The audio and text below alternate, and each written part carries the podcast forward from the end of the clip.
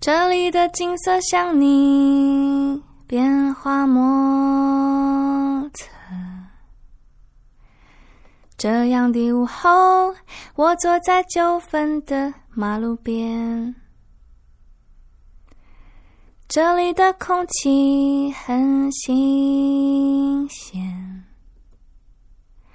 这里的感觉很特别。仰望这片天空，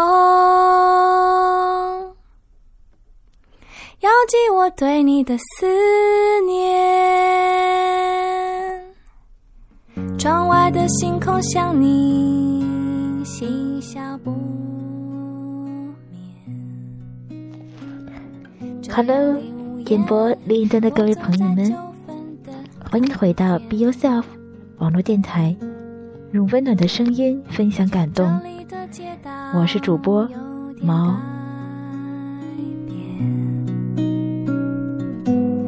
这里的人群喧闹整夜，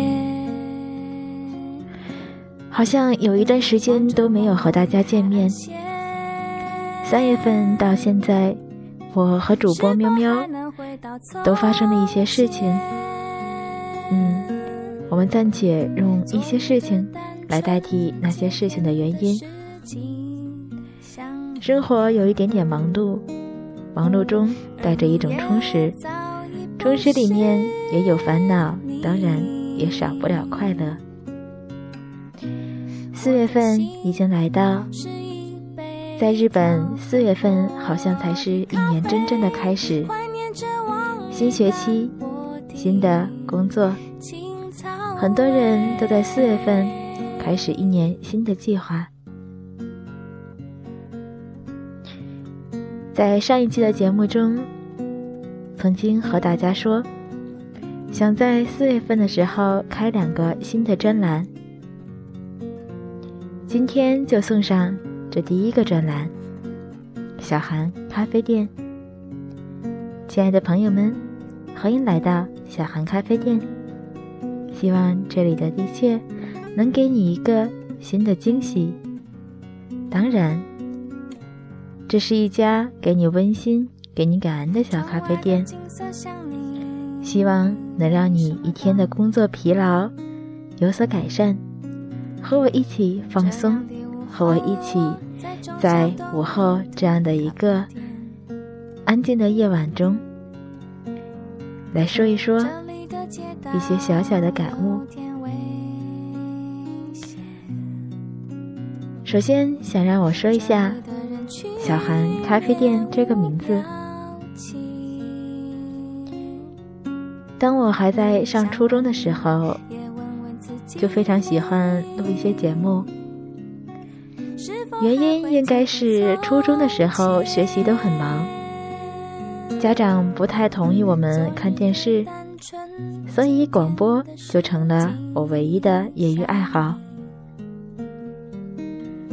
我会经常用一些时间戴着耳机听广播，小小的收音机放在抽屉里，还不容易被家长发觉。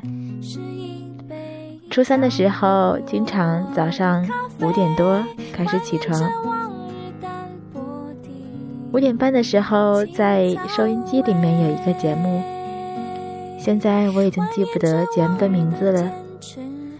介绍了一些小小的生活常识、小窍门等等。午夜的时候，在天津广播电视有一期节目叫做《幺零六八夜航班》。相信如果你也生活在天津，或者曾经生活在天津，一定应该知道这个节目。不错。我也是听着那个节目慢慢长大的。后来开始尝试自己录制节目，当然没有像现在这样样的发达科技，没有手机这样好用的软件，更没有电脑。所以那个时候，我有两台复读机，一台复读机用来放音乐，一台复读机用来录音。效果虽然不是很好，但是也能满足一下自己。我把每一期的节目当做礼物，在我的好朋友过生日的时候一并送上。这样不知道录过几次，我现在已经想不清了。不过，在我家的抽屉里，还依旧保存着当年录的那些磁带，送出去的，没有送出去的，精心画了每一个封皮，上面写着“小韩咖啡店”。如今终于有了高科技的软件，可以拿手机录音送给电波另一端正在收听的你。真的感觉这就是一种缘分。再说一说咖啡，不知道是不是所有的姑娘们都和我一样，有一个想自己开一家咖啡店的愿望。我记得是从初中开始，每一次当写心愿的时候，我都会写上一条：未来想有一间属于自己的咖啡店。对于咖啡，我的理解还不是非常深刻。现在研究室有一个大四的学生，每天都会泡咖啡喝。每天他泡咖啡的时候，整间研究室都能弥漫出那股浓郁的咖啡香，就让我想起我第一次喝咖啡的经历。那还是我上小学的时候，第一杯速溶咖啡。是麦士威尔还是雀巢？我记不太清了。总之，那股苦苦的感觉，着实让我觉得这简直就是在喝中药。不过，我也记住了它回味后的甘甜。初中的时候看过一本书，如果没有记错，是来自于痞子蔡的《爱尔兰咖啡》。对，爱尔兰咖啡。这个听上去就非常小资的名字，让我真的是记忆深刻。那之后，我去超市买了所有的速溶咖啡，没有错，真的是所有的，除了雀巢，除了麦士威尔，当时还有几种牌子，包括拿铁，包括摩卡，包括爱尔兰速溶咖啡。那一天下午，我把每一种咖啡都打开，每一种都沏了半杯来喝。于是那天晚上就真的是睡不着觉，而且还出现了心慌。不过喝咖啡时的美妙回忆，我到现在都还能记得。那之后看过一本书，书名叫做《爱上咖啡的滋味》。是一本简单的咖啡知识入门的小说，讲到了咖啡的历史、每种咖啡的文化、咖啡厅、泡咖啡的人、关于咖啡的故事和咖啡一起有关的甜点等等。那是我的第一本关于咖啡小常识的书。在后来的时间里。如果我没有记错，应该是我上了高中的时候。高中的时候，每到放假的时候，都会有一项作业，那就是写作文。不过我从来不担心写作文，因为总有很多东西可以随手写出来，就像小故事。也就在那一次，老师留的几篇作文里面。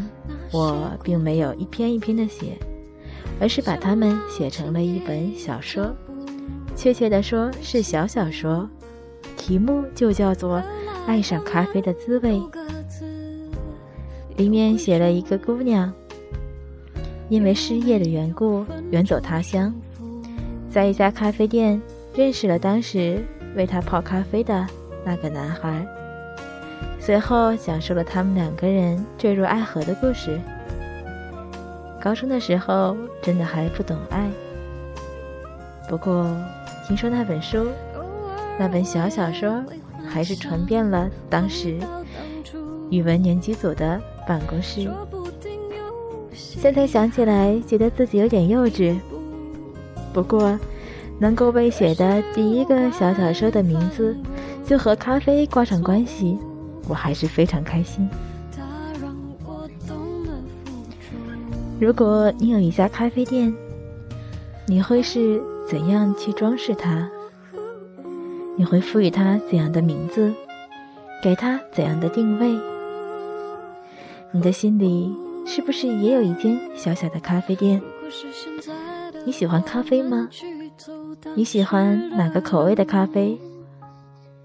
你有过自己冲泡咖啡的经历吗？你的家里是不是像我一样？有着一个咖啡机，或是一个简易的咖啡壶。你喜欢打奶油泡花吗？还是说你比较喜欢速溶咖啡？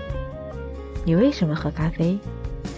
这些问题我常常会问我的好朋友，或者是看到了某一个正在喝咖啡的人。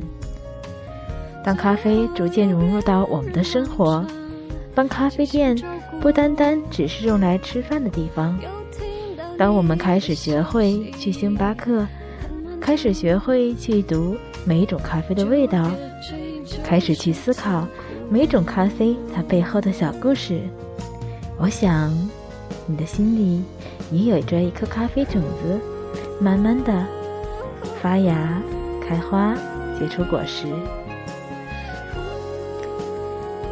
小韩咖啡店，这是我一直以来的一个梦想。